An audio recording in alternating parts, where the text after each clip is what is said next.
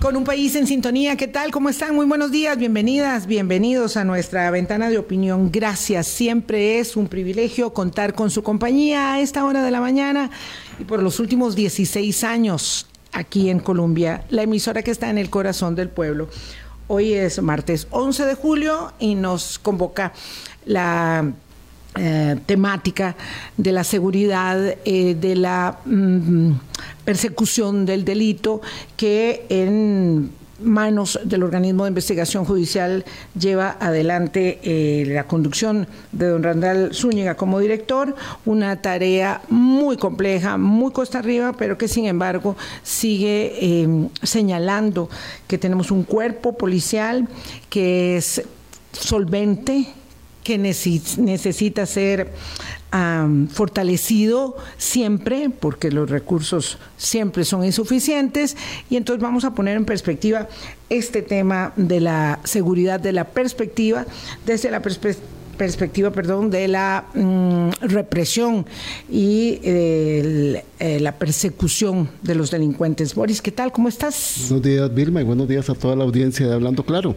aquí en Radio Colombia. una de mis primeras fuentes de información en aquellos años cuando empezaba a hacer sus primer, Todos los que empezamos, empezamos en esa grada, todos, todos, subimos sus en algún momento. Íbamos a diario a la oficina del OIJ. Sí, qué pleitos que nos pegábamos. Con el famoso Francisco, ¿se acuerda? El famoso Paco y la pobre Isabel. Sí, que sufría Tratando de entregarnos la información.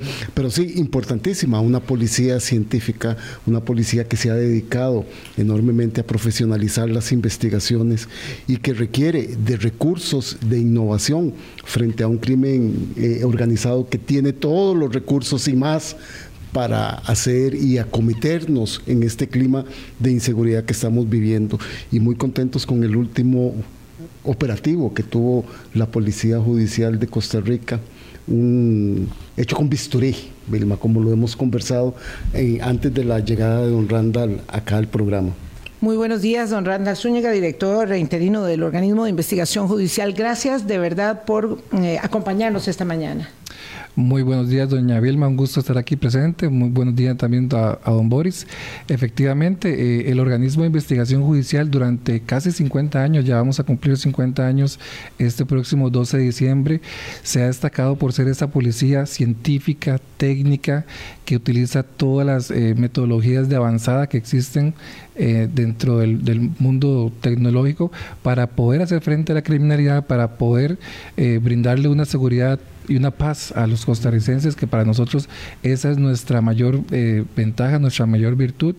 Y el caso último que ustedes están contando, que fue de un secuestro que ocurrió eh, hace pocos días, pues es una muestra más de ello que nosotros como institución estamos llamados a a dar esa seguridad social, eh, esa paz eh, para que los costarricenses puedan vivir más tranquilos y conformes a las expectativas que todos queremos y tenemos.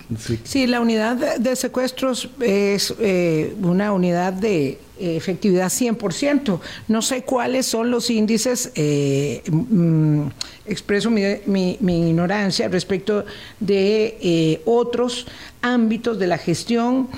Eh, pero lo cierto es que en secuestros particularmente, aunque en Costa Rica no se ha caracterizado por ser un territorio, eh, digamos, eh, para, para, el secuestro extorsivo como otros de América Latina, sí el nivel de efectividad de la policía judicial es muy elevado y a propósito del último hecho delictivo de esta naturaleza que ocurrió, una de las conversaciones que tenía con un grupo de amigas era, bueno, siempre fueron muy buenos, quién sabe ahora que tienen menos recursos, quién sabe ahora que la gente se ha la gente se está yendo del OIJ efectivamente y la situación de los recursos es tan compleja, tan apremiante como para hacer temblar la conformación de una unidad eh, este, tan, tan solvente como esta o de otras que también tienen mucho, mucho desafío eh, y mucha tarea cuesta arriba?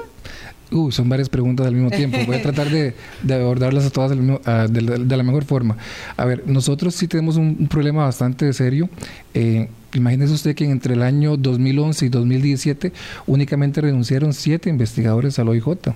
Entre el 2018 y el 2022 renunciaron casi 200 investigadores al OIJ. 240. Ajá, 240, muy bien. Está, como muy bien los números, don Boris. Y aparte de eso, yo le sumaría 60 más que pidieron permiso sin goce de salario para ir a la calle a ver cómo les va y si les va bien, pues muy probablemente renunciar. Entonces, si a ustedes se le, le renuncia el 20, 25, 30% de la planilla, yo le cuento que cualquier organización entra en problemas. Y si a eso le, le aunamos el hecho de que eh, cada año siempre tenemos que vernos a casi que, perdón por la expresión, a palitos para, para defender el presupuesto, que no nos rebajen eh, dineros, porque de pronto se cree que, que OIJ con los 100 mil millones de colones que tiene es, suficiente para poder trabajar todo el tema de criminalidad, pero de esos 100 mil millones de colones, en realidad casi que el 83% se va en salarios. Y entonces lo que nos queda a nosotros para poder ejecutar una operatividad son como 17 mil, 20 mil millones de colones. Entonces, si a eso le, usted le quita un, un 5 mil millones, por ejemplo, 3 mil millones, 4 mil millones, pues le estás quitando el 5% de, de 5 mil millones entre 20, pues estás quitándole el 20% también de, del presupuesto a una organización tan, tan profesional como SOIJ. Entonces, la situación sí es compleja. Eh, eh, a esto se le suma el tema de crimen organizado que ha venido escalando con mucha eh, rapidez y con mucha voracidad en los últimos años. Y si a esto también le sumamos otro factor que de pronto no se, no se está tomando en cuenta, pero es lo que yo creo que en buena medida nos ha afectado para poder tener una operatividad normal, y es el hecho de que cada vez que haya una necesidad nacional o sea de agenda particular de algún grupo de interés o de un reclamo nacional, se tipifica una conducta penal, un delito, y esto se le suma al organismo de investigación judicial sin agregar recursos al OIJ. Entonces, es una situación bastante compleja. Randall, que, que con esto que usted está diciendo y siguiendo la lógica de Vilma, es importante que la gente entienda, porque todos los cuerpos policiales tienen sus especificaciones, sus especialidades. Yo recuerdo que cuando yo empezaba, nuestros queridos colegas Álvaro Calderón y Álvaro Villalobos, yo decía, ¿cómo? Una policía científica, ¿qué es eso? Este, me dice, no, no los vas a ver uniformados. La especialización de la policía judicial es muy diferente y por eso es que los recursos requieren de más, porque es una policía que investiga, que indaga, que arma casos y que los lleva a la sede judicial. De allí los reclamos que ustedes siempre han tenido en decir que los recursos del OIJ tienen que ser mucho mayores dada la especialización que tienen ustedes y muchas veces nosotros lo, como ciudadanía lo olvidamos. Totalmente de acuerdo, don Boris. Imagínense que nosotros tenemos laboratorios que son... Eh, referentes a nivel internacional que están acreditados con, con las ISO 17020, 17028.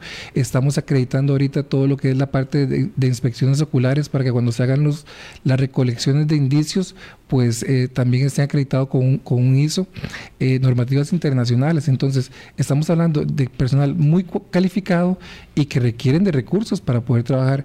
El hecho de que nosotros tengamos que ir a un sitio del suceso y levantar 100 casquillos de, de bala que anteriormente mataban a una persona con dos, tres impactos, pues ahorita una persona, tuvimos un caso de una persona que le propinaron 112 impactos de bala en el cuerpo. Imagínense ustedes mm. cómo pudo haber quedado esa persona. Entonces, eh, ha cambiado mucho. Se requiere este, poder realizar autopsias de manera más, eh, con, una complejidad mayor, y eso se requiere insumos, se requiere este, tijeras, se requiere hilo, se requiere este, bisturí, etcétera, ¿verdad? Para poder hacer una autopsia. Investigaciones contables, investigaciones financieras. Absolutamente todo. De lo que hacen ustedes. es bastante complejo todo lo que hace, y siempre que el Estado costarricense ha querido que se lleve una investigación, pues se le agrega al OIJ como tal. Sin embargo, los recursos no han llegado. Yo les puedo hacer un, recuento muy rápido a ustedes de los diferentes cambios que han ocurrido a nivel legislativo.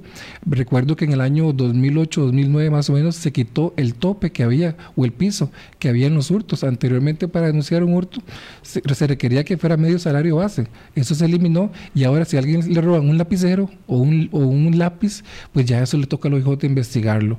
Después de eso han venido otras leyes, por ejemplo, eh, ley de bienestar animal, que nosotros que queremos los animales, estamos de acuerdo en esto, pero no generaron recursos. Ley de desaparición de menores, mm. esa ha sido una de las problemáticas más, más complejas que hemos tenido, porque aquí no existe el fenómeno de desaparición de menores como existe en otros países como México o otros lados, que, que, que los desaparecen para matarlos. Aquí lo que que generalmente ocurre es un diferendo familiar entre el menor que está en una edad adolescente, que está en una etapa de descubrimiento de sí mismo, y nosotros, recordemos cuando éramos jóvenes, a veces nos peleábamos con nuestros papás o, o con alguien, nos enojábamos y nos íbamos de la casa en algún momento y no necesariamente la policía iba atrás de nosotros. Entonces, nosotros tenemos que parar, así, de tener una oficina completa cada vez que una persona menor desaparece, entre comillas, porque no desaparece. La ley de relaciones impropias. Ah, muy bien, la ley de... Reformas a la ley de armas también de... Acoso sexual callejero, etcétera. Entonces, usted está viendo que hay una gran cantidad de, de normativa que ha venido a cambiar y hay un autor muy interesante que se llama Peter Singh. Él, él escribió un libro que se llama La Quinta Disciplina y habla el ejemplo de una parábola de una rana, que usted pone una rana dentro de una olla que está empezando a, a, a, calentarse y va aumentando de poquito a poquito la temperatura y la rana va adaptándose a esa temperatura, pero llega un momento tal... Hasta que uno la mata. Ah, exactamente. Con la temperatura adaptada donde estaba cómoda. Muy bien, doña Vilma. Entonces, estamos en esa situación ahorita que cualquier, cualquier necesidad que exista a nivel penal se le otorga al OIJ, pero no se le otorgan los recursos. Y eso nos ha llevado a que investigaciones que se hacían anteriormente sobre crimen organizado, que, tenemos una fortaleza todavía muy, muy grande en, eso, en ello, pues nosotros tenemos que verla o dejarla de lado por ir a buscar un perrito que de pronto este, la misma persona le, abre la puerta para que vaya a salir y, y, pase un rato el perrito en el barrio y el perrito regresa en la tarde o en la noche. Ese día no regresó por desgracia y entonces nos toca ir a buscar hasta un perrito desaparecido. Imagínense que no es delito tampoco, pero a veces le ponen un poquito más. Es que yo temo por la vida del perrito, que creo que algún vecino le va a hacer algo, entonces ya eso nos obliga por un tema de ley de bienestar animal de ir a buscar hasta un perrito que se desaparece, que cosa que, que pareciera ridícula, pero son situaciones que tenemos que abordar. recursos que se desvían de la atención del crimen organizado. En el en el siglo en el que América Latina está signada, entre otros desafíos, por eh, la consolidación del crimen organizado en muy variadas expresiones.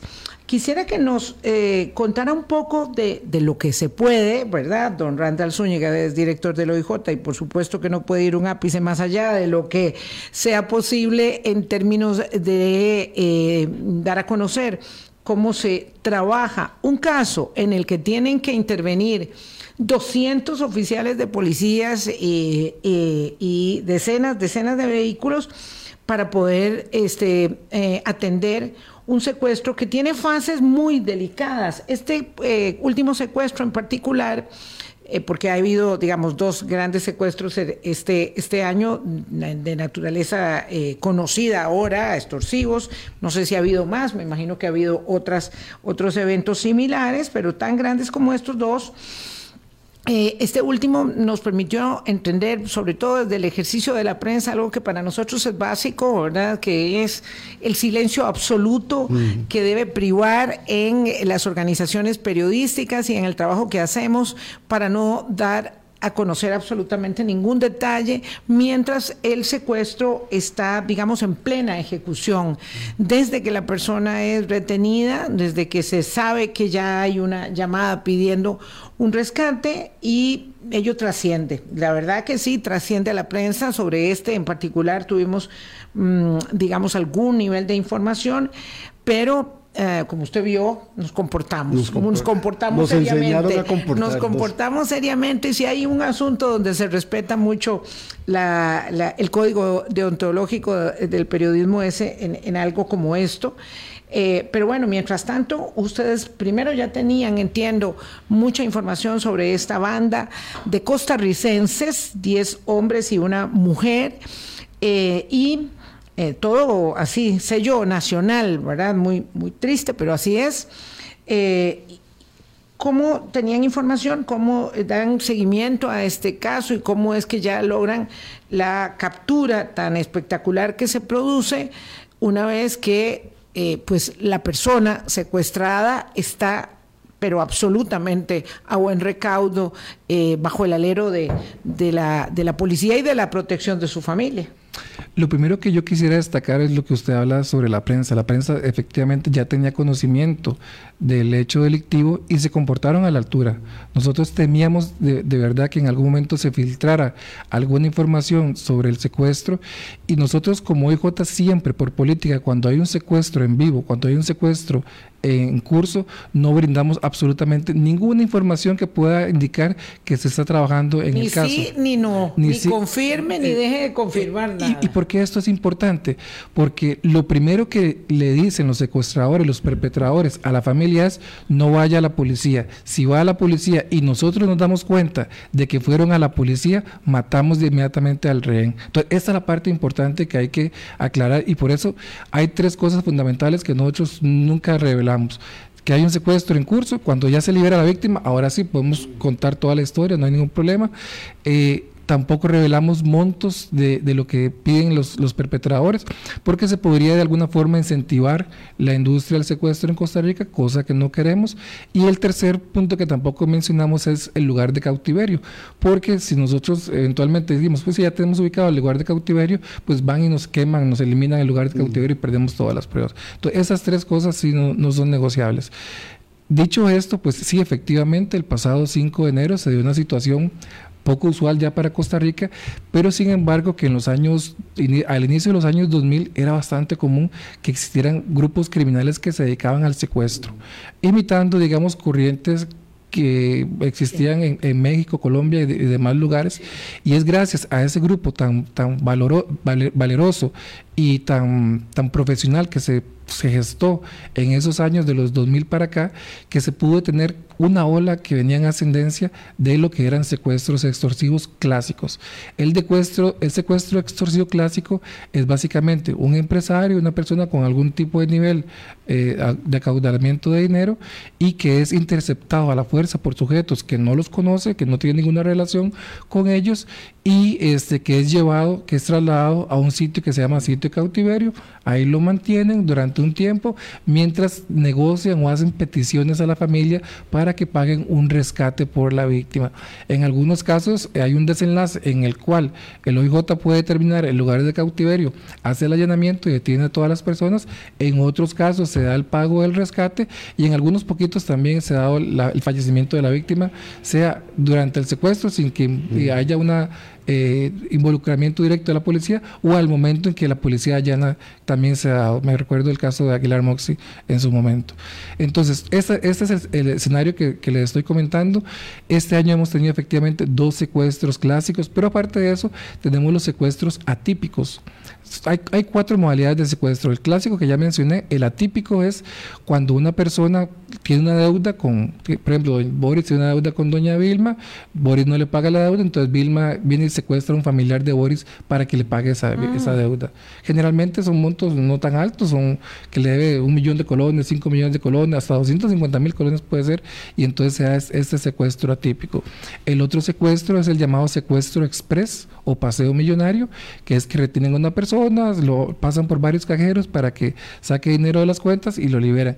Eso, esos casos también fueron bastante comunes hace unos 10 años, 15 años, no se han vuelto a dar. ¿Por qué? Porque OIJ, todas las personas que han hecho eso, los ha puesto detrás de las regas y con sentencias ejemplarizantes. El último caso que tuvimos de un empresario apellido Creighton, que el grupo criminal lo asfixió hasta que, hasta que murió en, un momento de cautiverio, porque el señor era bastante corpulento, bastante físicamente fuerte, este, obtuvieron 500 años de, de prisión el grupo criminal, bastante aleccionador, y todos estos casos que yo le refiero de secuestro express también en su momento fueron atendidos y la gente pues está guardando prisión.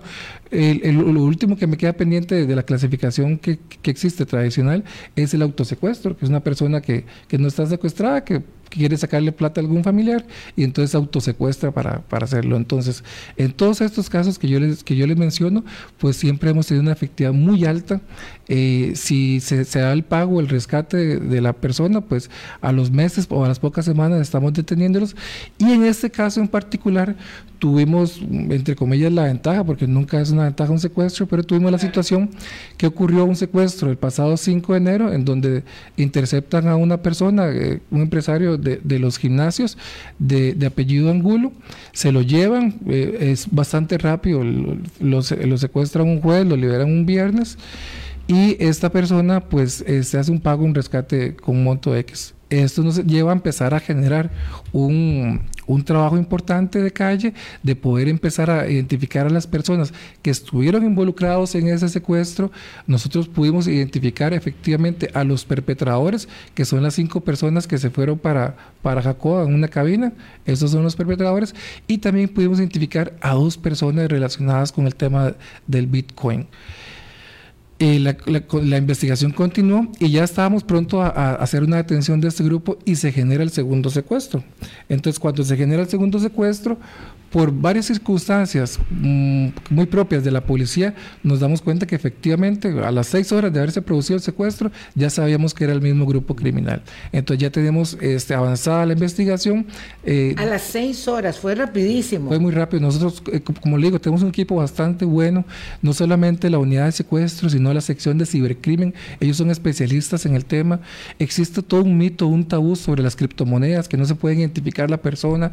Ahora vamos a hablar más adelante Ah, bueno, ahorita lo que tocamos ese tema. Entonces, eh, ya con eso nos damos cuenta que son las mismas personas, empezamos las vigilancias, ubicamos a los sujetos y entonces eh, efectivamente ya podemos identificar que, que es el mismo grupo criminal con la ventaja de que como está en vivo el asunto, podemos ver las interrelaciones de estas personas con las otras, con la otra parte del grupo que no conocíamos del primer secuestro. Como ustedes ven, nosotros detuvimos a 11 personas, 5 son los perpetradores o los que interceptan o materializan la interceptación de los dos empresarios y los llevan a una casa que es donde los tienen cautivos. ¿Y era la misma casa? No, eso no, te lo puedo decir. Perdón, perdón, perdón. Recuerda que lugar de cautiverio. No, usted me para ahí en lugar de cautiverio no, no, lo podemos decir. Pero este, las otras teníamos dos personas, pero nos faltaban cuatro más que fueron las que podemos este, conocer cuando se da este secuestro. Entonces, por eso, por eso es que de alguna forma, por eso es que de alguna forma este, nos damos cuenta de esta situación y nosotros este, podemos llegarle a todo el grupo como, como tal. Es, yo creo que la primera vez que podemos lograr esta, esta desarticulación tan completa de un grupo criminal que se dedica al tema del, del, secuestro. Y don Randall, y yo, yo le comentaba a Vilma, yo decía, qué dicha, porque en las actuales circunstancias que estamos viviendo, este, que hayan actuado de una manera disculpen, pero es la plataforma que está descontrolada. Sí. Alguien no sabe que estamos en vivo. En vivo, no, no, no hay problema. Don Randall, yo le comentaba a Vilma que qué dicha que hubo una efectividad tan rápida en este caso, porque en las circunstancias actuales en que estamos, en esta ola de criminalidad, este, que estuviera pasando eso y no hubiese un resultado rápido, nos complejizaba más la situación siempre, siempre se tuvo algún tiempo para investigar, o sea, recordemos que el secuestro fue en enero y esto nosotros lo estamos ejecutando, materializando en julio, o sea, hubo seis meses de investigación para poder llegarle a este grupo. Claro, por el primero, pero por el segundo, que ya se mencionaba, ah, ¿verdad? Es en ese sentido, ¿verdad? Que ya alguna gente preguntaba y uno decía, no, no sabemos nada porque como dice Vilma, en casos donde está la vida en peligro de una persona, hemos aprendido a ser absolutamente respetuosos, Excelente. Permítanme, por favor, vamos a hacer una pausa, son las 8.24. Don Randall Zúñiga es el director del organismo de investigación judicial y con él conversamos esta mañana acerca de los retos, de los desafíos, del trabajo policial del que dependemos tanto eh, para poder mm, asirnos del sentido de seguridad que necesitamos en un momento donde agobia, por supuesto, mucho la delincuencia y el crimen organizado. Ya volvemos. Colombia. Nunca ha sucedido. Con un país en sintonía. Son las 8.25 de la mañana. Gracias por hacer parte de nuestro Hablando Claro. Don Randall Zúñiga nos narraba eh, algunos eh, detalles, los que se puedan, eh, respecto de, de, esta banda que está conformada por 11 personas y que ejecutan un secuestro, cinco meses después otro, y claro, eh, evidentemente, para hacer un segundo golpe, no estaban sobre aviso de que estaban siendo investigados. Digo, tenían la suficiente seguridad, ¿verdad? Entre comillas, de que estaban actuando con mm, bastante libertad. Entonces, eso significa una precisión enorme respecto de la operación de investigación previa y luego, evidentemente, un resultado muy, muy rápido para poder detener a, esta, a esta banda. Yo decía, estas son, son bandas, esta es una banda de personas nacionales. Alguien decía que habían mm, personas de otra nacionalidad involucradas y también tenemos que entender que hemos generado nuestras propias células de actividad criminal y que por lo tanto nuestros problemas no solamente, aunque tengan ecos de repercusiones de lo que pasa en otras partes, y con el narcotráfico eso es muy claro, este, también digamos hay eh, una organización hecha en el país para esto. 245 bandas criminales son las que están identificadas, ¿verdad, don Randall? bueno, de esas 245 ya 94 se han desarticulado. Entonces habría que hacer la resta para, determinar lo, que queda pendiente. Pero efectivamente nosotros tenemos una herramienta que se llama Decisor, se llama este, Diseño Estratégico para el Combate Institucional sobre Organizaciones Criminales y la Resiliencia. Bueno, es un nombre larguísimo para ponerle Decisor. Pero es esta herramienta es la que se está utilizando actualmente, tanto por OIJ como para la Fiscalía e, y prontamente también por parte de la PCD para establecer cuáles son los criterios de asignación de recursos eh, para los grupos criminales. Evidentemente no tenemos todos los recursos para trabajar 100 150 grupos criminales al mismo tiempo, no, existe la posibilidad. Entonces existe una matriz, ustedes incluso usted lo puede buscar en internet, nada más escriben OIJ decisor y ahí les va a salir el documento como de 20 páginas que explica qué es el decisor, cuáles son los criterios de, selección de los grupos criminales y contra, y contra esos criterios, pues nosotros siempre tratamos de agar, eh, tomar el grupo criminal más fuerte dentro de la lista para irlo trabajando y bueno, eh, quedarán los, los de menos puntaje abajo. Pero siempre hay, digamos, premuras como, como el tema de un secuestro extorsivo clásico. Yo tengo algunas dudas sobre, sobre este tema de los dos secuestros extorsivos de este año el caso del empresario eh, eh, Angulo, de George Angulo, lo cierto es que él es una persona, digamos, como de más exposición. El segundo caso se trata de una persona que no tiene ninguna exposición pública, absolutamente ninguna. Este, ¿Cómo una banda extorsiva eh, decide quién es un blanco? Puede ser una persona que tiene mucha exposición, que pareciera ser como más ah, sencillo para uno de entender respecto de una persona con un perfil absolutamente bajo, que no tiene ninguna presencia, ni política, ni empresarial, ni mediática, ni de ningún tipo. Sí, hay, esos son los cabos sueltos que, quedan pendientes dentro de la investigación, que son lo, que sigue a continuación. Cuando se detiene al grupo criminal, pues se le comienzan las computadoras, se le comienzan los celulares, pues muy probablemente ahí dentro de esos celulares vamos a poder entender cuál es ese vínculo, cuál es ese ligamen entre los dos secuestros, quién es la persona que pone, por así decirlo, a, estas, a estos sujetos para que sean secuestrados. Esa es la parte de investigación que todavía no tenemos clara. Ya por dicha, eh, toda la parte de, inteligencia del área financiera y los perpetradores fueron detenidos, pero nos falta todavía ese vínculo que, existe entre, entre los secuestrados y los secuestradores. A ver si había alguna relación entre los secuestrados, por ejemplo. Exactamente, eso nos falta y tenemos toda la confianza de que ahora con, con, la apertura de los celulares podamos hacerlo. Que ese es otro tema también de importancia. Cuando hablamos de recursos, imagínese usted que nosotros eh, no es que agarramos un teléfono celular y lo abrimos por, por arte de magia, no, se ocupa software especializados para poder abrir estos celulares. Y el software nos cuesta a nosotros 250 mil dólares anuales para poder abrir Android y una, una cifra similar para poder abrir este, lo que es iPhone. iOS iOS. Entonces. Eh, Medio millón de dólares ahí nada más. solamente de licencias. de licencias. Más lo que nos cuesta abrir cada aparato, porque si, es de alta gama, nos cuesta pagar 5 mil dólares a la empresa para poder abrir el aparato y tener las comunicaciones. Por eso es que en algunos casos, por ejemplo, este no es factible gastar esos 5 mil dólares en casos que ya tienen una resolución X.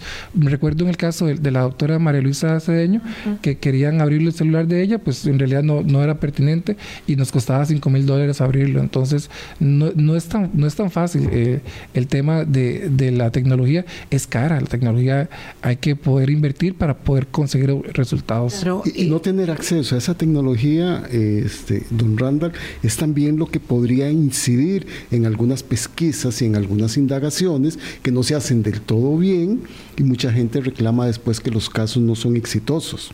Totalmente, vea, eh, eh, nosotros tenemos varios ejemplos en los cuales se ha tenido que atrasar porque no hemos podido recoger el dinero para poder abrir celulares. Un caso como Cochinilla, un caso como Diamante, imagínense que son más de 100 celulares que hay que abrir. Entonces hay que priorizar cuáles abrimos y cuáles no, aunque deberíamos abrirlos todos, ¿verdad? Pero es, es un tema de limitación de recursos y lo que es más triste y lo que es más este, ilógico o hasta absurdo, como le dije alguna vez, es que el dinero ahí está. existe dinero suficiente cantidad en el ICD, en diferentes lugares, que no llega al OIJ, que no llega a la Fiscalía por un tema de regla fiscal. ¿Qué es la regla fiscal? Si OIJ tiene un presupuesto de 103 mil millones de colones, no puede gastar más de 103 mil millones de colones. Entonces, ¿qué tendríamos que hacer si el ICD nos, nos da anualmente un millón o dos millones de dólares, producto de los dineros que se le, que le comisan al narcotráfico, que se, que se convierten en, en, plata efectiva, en líquidos, después de que se hayan subastado o lo que sea, y van a ingresar al OIJ, tendríamos que nosotros que dejar de gastar un millón de dólares en comprar chalecos, en comprar lo que sea, para poder gastar ese dinero extra que nos está entrando, que no le está costando absolutamente nada a los costarricenses. Todavía una regla fiscal en el, en el entendido de que si yo me paso de los 103 mil millones de colones y gasto 105 mil millones de colones, 2 mil millones de colones más, y son los costarricenses que tienen, quienes tienen que pagar esa plata de más en impuestos o en otras este, formas, pues está bien pero es, dinero que le estamos quitando al narcotráfico que no puede ser utilizado por la policía. Entonces, definitivamente es absurdo. Claro, ahí tenemos que tener claro todos que el mayor costo eh, que debemos enfrentar como país, como ciudadanía, vía impuestos y otras posibilidades eh, presupuestarias o, eh, o, de recursos, de ingresos, el mayor costo es no tener la seguridad, el mayor costo es no tener la policía este, bien, bien asida de los recursos que, que necesita. ¿En qué mmm, trámite está esa posibilidad para exonerarlos de la regla fiscal, don Randall? Vea, eh, hay dos, hay dos este, expedientes de ley que quisiera mencionar aquí. Y primero que nada, lo que usted dice es, totalmente cierto. La primera responsabilidad, el primer deber de cualquier Estado, independientemente de su filosofía de gestión, es garantizarle a los ciudadanos, a la ciudadanía, la seguridad. Si ustedes ven en, la, en tiempos medievales, toda la, la, comunidad se hacía alrededor del rey porque el rey les daba seguridad en su momento, ¿verdad? Pues aquí también necesitamos garantizarle al Estado costarricense la ciudadanía tiene que tener esa garantía de que la seguridad es lo primero que debe tener, porque lo demás viene añadido. Si usted, por ejemplo, eh, requiere exportar, requiere hacer negocios, pues en un ambiente de seguridad lo puede hacer, pero un ambiente de inseguridad es muy difícil. Eh, hay dos, hay dos este, expedientes, el 23.330 que ya fue dictaminado por la comisión eh, correspondiente para, para que el OIJ y no solo el IJ, los cuerpos policiales y de investigación, y aquí se incluye a la fiscalía, pueda recibir los dineros que se le comienzan al narcotráfico. Imagínense qué, irrisorio. Al ICD lo sacan de la regla fiscal para que puedan llegar las platas. Ellos pueden llegar las platas, pero nosotros no pues podemos recibir. Pero entonces, el proyecto de ley no va en que ustedes sean exceptuados de la regla fiscal presupuestaria, sino de que los dineros que les son comisados al, crimen organizado, a las bandas, se las puedan entregar y que no cuenten y, que, no, cuenten dentro de esa sumatoria, claro. Exacto, eso es lógico. Pero no solo eso, le voy a decir, eh, existen otras posibilidades, capitales emergentes. Ahorita ustedes vieron un caso de un expresidente peruano que en 6 millones de dólares. Alejandro Toledo. Entonces, esos 6 millones de dólares están ahí en, alguna cuenta. A nosotros, por un tema de capitales, capitales emergentes, nos corresponde un 40%. Entonces, 6 por 4, 20, este millones de Toledo. ¿Y el resto a quién le corresponde, perdón? bueno, le toca a la IAFA, le toca a, quien corresponde, Fiscalía, eh, eh seguridad, Ministerio de Seguridad Pública. 40. 2.5 millones más o menos. Más o menos. Entonces, es dinero que, que, efectivamente nosotros lo podemos utilizar para pagar esos software que, que estamos comentando. Hay otro, un proyecto de ley que es el 22.834, ese es bastante importante, porque también existe otra, otra guaquita, por así decirlo, de dinero, eh, son 22, 22 millones de dólares que había de un fraude de hace 20 años de Liberty Reserves y resulta ser que están ahí en, el ICD esperando a, que puedan ser utilizados. Entonces hay un proyecto de ley para que eh, se pueda notificar por, por medio de medios digitales a quien sea y ya esos dineros puedan formar parte del OIJ eh, y, de, las otras instancias Se necesita voluntad política nada más, porque eso ya implica recursos frescos muy necesarios. Esos proyectos eh, qué mm, promesa de avance tienen ustedes? Bueno, ahorita este, quien tiene la potestad, la posibilidad de este, incubar los proyectos es el, ejecutivo. entonces habría que esperar a que ven, bueno, habría que ver si el Ejecutivo tiene la posibilidad. Obsesionado con 4-3. O si no, o si no, que sea el legislativo ya en el mes de agosto que pueda este, hacer ellos el trámite y, eventualmente aprobar esos recursos que son recursos frescos que no le están significando a los costarricenses un gasto extra, ni un solo colón extra. Tiene mucho lobby por delante, don Randall, además de toda la tarea que tiene. ¿Eso lo están haciendo, ese lobby ahí legislativo, para que se avance con esto rápido? Ya, ya ambos proyectos, por dicha, tienen su, su este, dictamen positivo en la comisión correspondiente y es cuestión de que pasen a plenario. Entonces, estamos esperando que llegue el mes de agosto para empezar a a, determinar las acciones que se pueden hacer para que rápidamente pueda ser aprobado. Perdón, nada más sobre la regla fiscal. Es que aquí un, colaborador de Hablando Claro que sabe del tema dice que deberían exonerarlos de la regla fiscal en general, que es mucho más sencillo. Entonces yo le pregunto que por qué él me dice, porque exonerar solo algunas partidas del gasto complicaría la ejecución de otros recursos. Bueno, ya, es un tema de, este, de mecanismos de exoneración, que yo no, soy muy ducho en la materia, pero no, es muy fuerte en realidad, pero ya, ya es un tema que aunque nos exoneren de la regla fiscal y podamos recibir esos recursos y darles el, el adecuado uso, pues eso sería un éxito bastante importante.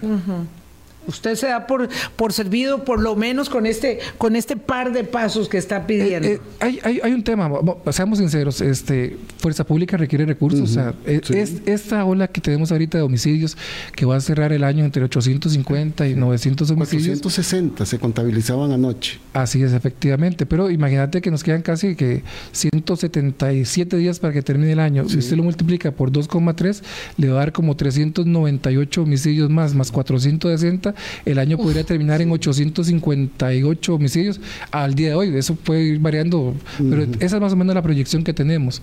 Entonces, eh, Fuerza Pública requiere recursos. ¿Por qué es importante, doña Vilma? Le voy, a acotar esto. Porque ahorita estamos en 850 la proyección, el otro año estaríamos en 1000.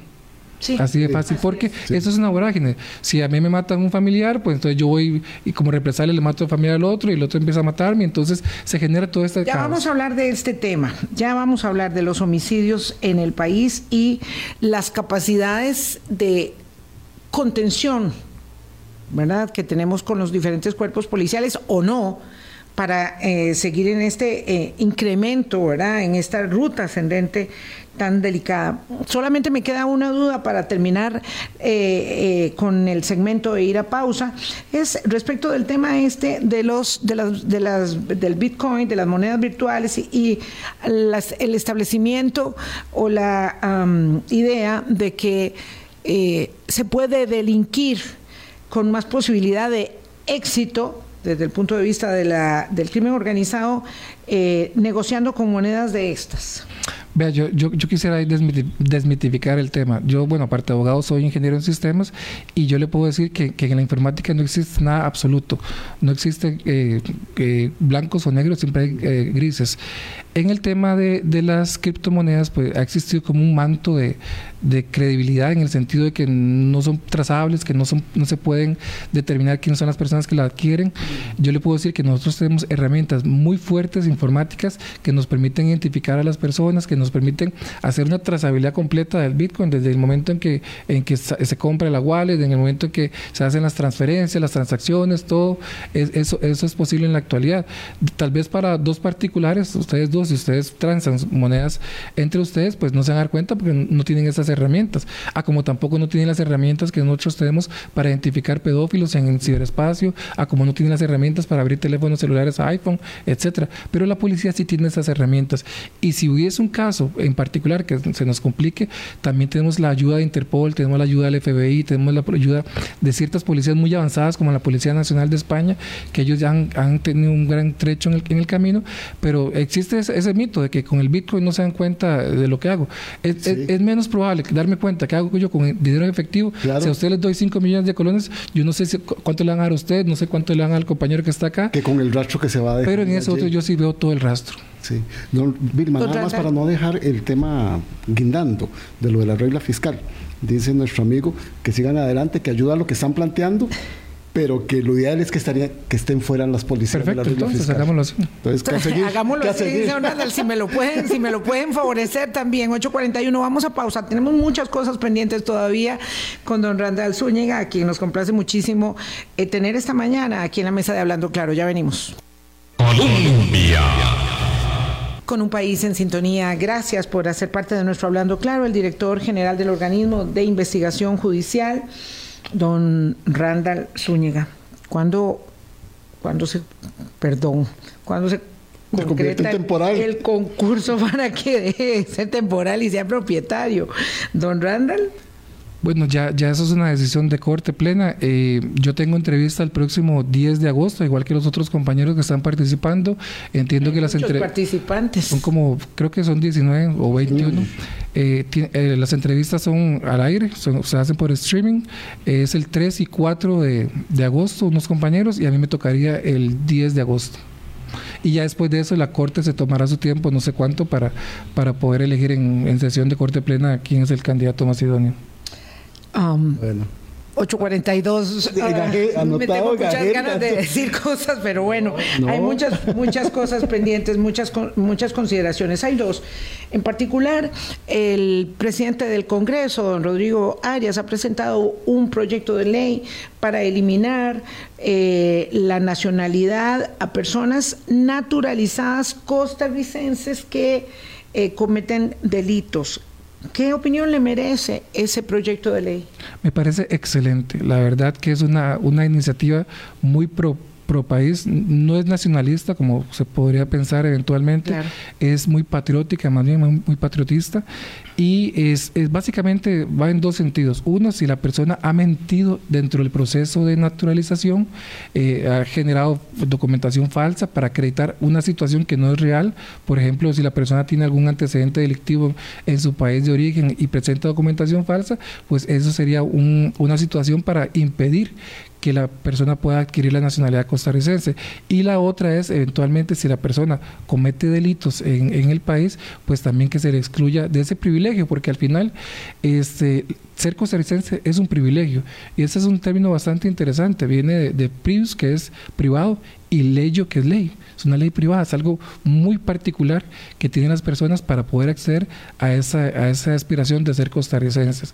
Ya nosotros, eh, hace como dos años más o menos, se da la posibilidad de que el Tribunal Supremo de Elecciones pueda consultar si las personas que están aspirando a ser costarricenses puedan tener esa posibilidad y, y revisan nuestras bases de datos para ver si tienen eh, algún tipo de, de delito o situación que, que les pudiera este, eliminar la- la- el chance de ser costarricenses. Entonces ya por lo menos ahí se hizo un gran esfuerzo, hará un par de años que ellos tienen ese acceso y ahora pues sigue esta otra parte. El Ejecutivo había intentado, y no sé en qué habrá quedado eso, un proyecto de ley que este muy muy controversial que, que requeriría reforma constitucional para permitir la extradición de nacionales que cometan delitos y sean requeridos en otras en otras jurisdicciones.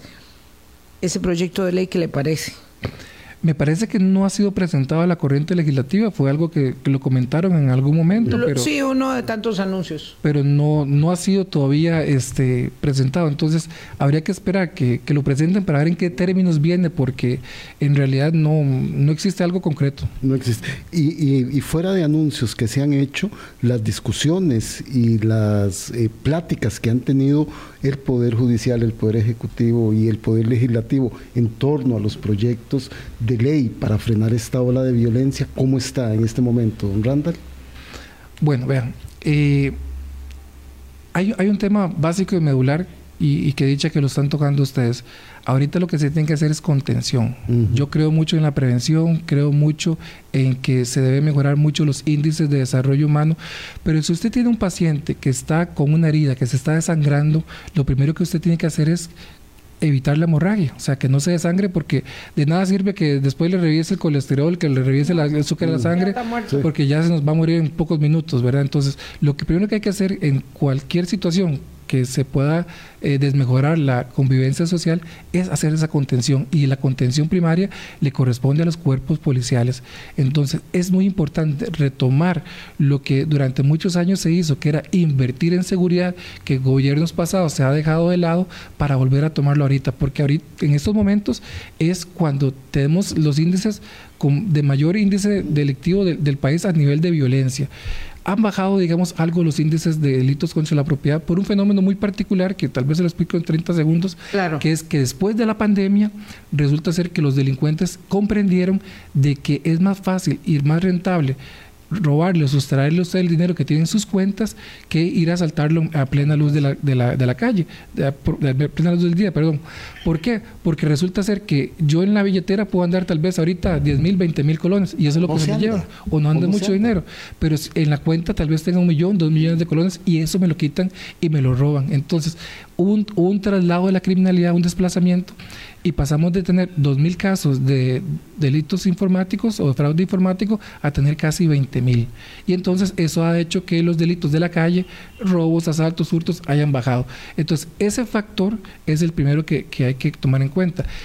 Y cuando hablamos de violencia, pues los demás delitos, el gota a gota, que también hay una correlación importante eh, de aumento, puede ser con una legislación pasada. Vean ustedes como los hechos de, mm. que, de que haya una legislación previa puede modificar los patrones de conducta de la ciudadanía. Entonces, el, gota a gota, pues también hemos tenido un, un incremento importante en los últimos tiempos y aparte de eso, todos los delitos asociados con violencia en el cual fallecen personas. Yo les decía a ustedes que tenemos que que si esto fuera el COVID, ustedes recordarán que en el COVID era muy importante aplanar la curva, porque si seguían en, en, esa línea exponencial, pues resulta ser que en algún momento... más afectados y más muertos. Entonces, yo tomo el ejemplo de, Ecuador. Ecuador tenía hace tres años una tasa ejemplar de homicidios de, de 7 puntos porcentuales. Ahorita están 25. Ellos pasaron, ellos pasaron de 7 a 11 y de 11 pasaron a 16 y a 25. Ojo, Perdieron el control. Ojo Costa Rica. Costa Rica está pasando ahorita de, de 12 va a llegar a final de año a 16, muy similar al fenómeno de Ecuador, y podría ser que el otro año se nos aumente, porque si usted no lo controla, va a seguir en aumento la Don Álvaro Ramos decía que era, que era posible que el índice de homicidios en Costa Rica llegara hasta 25 este, el año próximo. Y yo estaba ahí sentado y yo no lo podía creer y usted dice que sí. Entonces, la capacidad de contención que tiene el país en este momento ¿Cuál es? Esa sería una pregunta. Y la otra es qué eh, opinión, qué, preocupación tiene usted respecto de la posibilidad cada vez mayor y de las evidencias que hay eh, constatables de que personas ligadas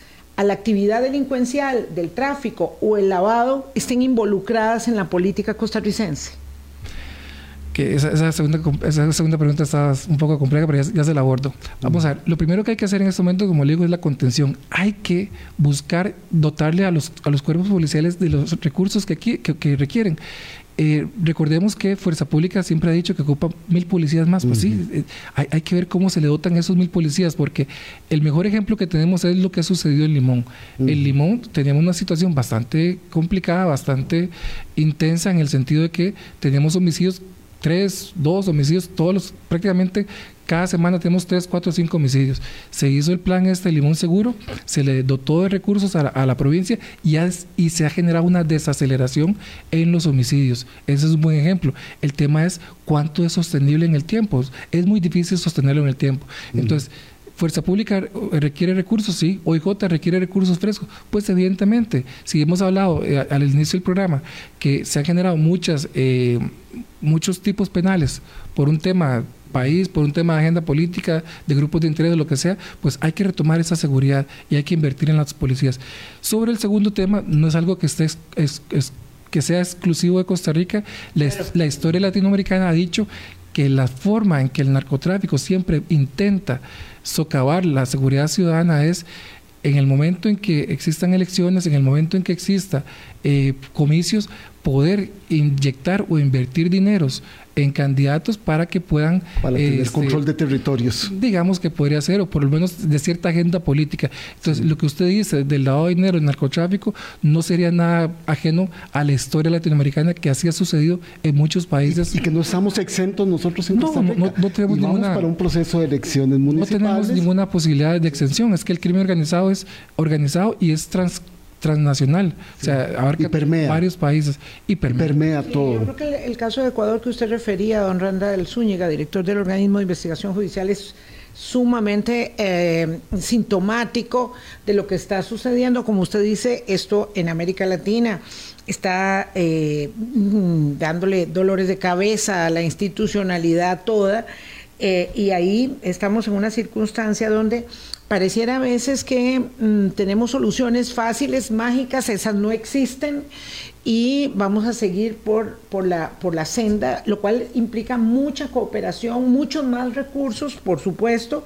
Hace unos días se em, mm, detuvo un contenedor con cocaína en Rotterdam, me parece eran 1.400 o 1.200 kilos de cocaína en Rotterdam y eh, bueno, tomaron a varias personas detenidas eh, allá en ese puerto. Eh, entiendo que este, esta semana se inaugura el escáner ahí en eh, APM Terminals. es están convocando. es un solo escáner, eso es suficiente.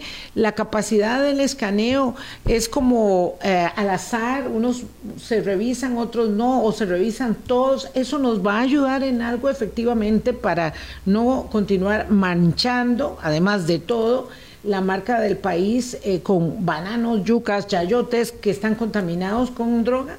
Le voy, a, le voy a contar algo interesante. Ahora que hablamos de Ecuador, este, el país que mayor exportaciones hace en la actualidad a Europa es Ecuador, lo que es droga, seguido por Brasil, Colombia y en cuarto lugar Costa Rica. Costa Rica, sí. Cuarto lugar, cuarto lugar. tamañito. Exactamente, entonces, es, este es un primer paso, desconozco la cantidad de escáneres, entendería que es uno lo que se, lo que se está adquiriendo, pero de pronto pueden ser más. Eh, hasta el jueves me doy cuenta que, se hace la, inauguración, que yo también estoy invitado y, muy seguramente voy a ir. El asunto es que eh, es un paso en la, en la en el camino correcto, de pronto se requiere, se requiere, un, se requiere un poquito más, eh, habría que ver la logística, cómo lo van a hacer. Generalmente, si se trata de un solo escáner o, muy poquitos, pues como usted lo dice, se hace por un, por un sistema de muestreo que es al azar, o si se tiene alguna información específica, pues así lo revisarán, pero eh, es, es un tema a costo-beneficio al final que el país tiene también que resolver. Muchísimas gracias, don Randall. De verdad que ha sido muy interesante, muy aleccionador. Eh, me, me, mm, me genera como una tranquilidad este mm, uno no sé los policías uno no se los imagina un poco muy un poco muy atemorizantes pero Don Randa tiene la posibilidad de transmitir sus mensajes con muchísima claridad con mucha asertividad y yo pienso que lo que está funcionando bien no hay que cambiarlo y los resultados ya lo, ya lo acompañan en la gestión a partir de la de la dolorosa circunstancia de, de la desaparición eh, de don Walter Espinosa, que también nos daba mucha seguridad en el desempeño, pues don Randall Zúñiga espero que pueda venir con nosotros nuevamente antes de, esa, de ese aniversario tan significativo que será el 12 de diciembre para volver a repasar asuntos que son tan importantes para todos nosotros. No, Vilma, nada más solo para cerrar, don Randall dijo algo que me llamó mucho la atención, hay que hacer contención de lo que estamos viviendo. Entonces, que se le dé el espacio técnico y especializado a las policías para tener esa contención. Y el acompañamiento político debería ir en esa vía y no solo en el de la exhibición y el populismo. Bueno, muchas gracias a ustedes dos por, por, invitarme. Aquí estamos a la orden y cuando ustedes tengan a bien, con mucho gusto estaremos presentes para hablar con ustedes y también con, la sociedad costarricense. No toma café, el director del OIJ, este, pero como nosotros sí tomamos café, tomamos agüita con él, este, y de verdad que sí, le agradezco muchísimo porque ha sido muy interesante. Esperamos que a ustedes también, amigas y amigos, les haya este, sido de mucho, de mucho provecho esta conversación con el señor director del organismo de investigación judicial. No, no, fumo, no tomo licor y tampoco café. Nunca he sido de vicios en realidad. El vicio únicamente es el vicio ha, sido, es, el vicio ha sido estudiar. Sí. Muy bien. Bueno, yo creo que soy de vicios entonces. bueno, muchas gracias. Pásenla muy bien. Hasta luego.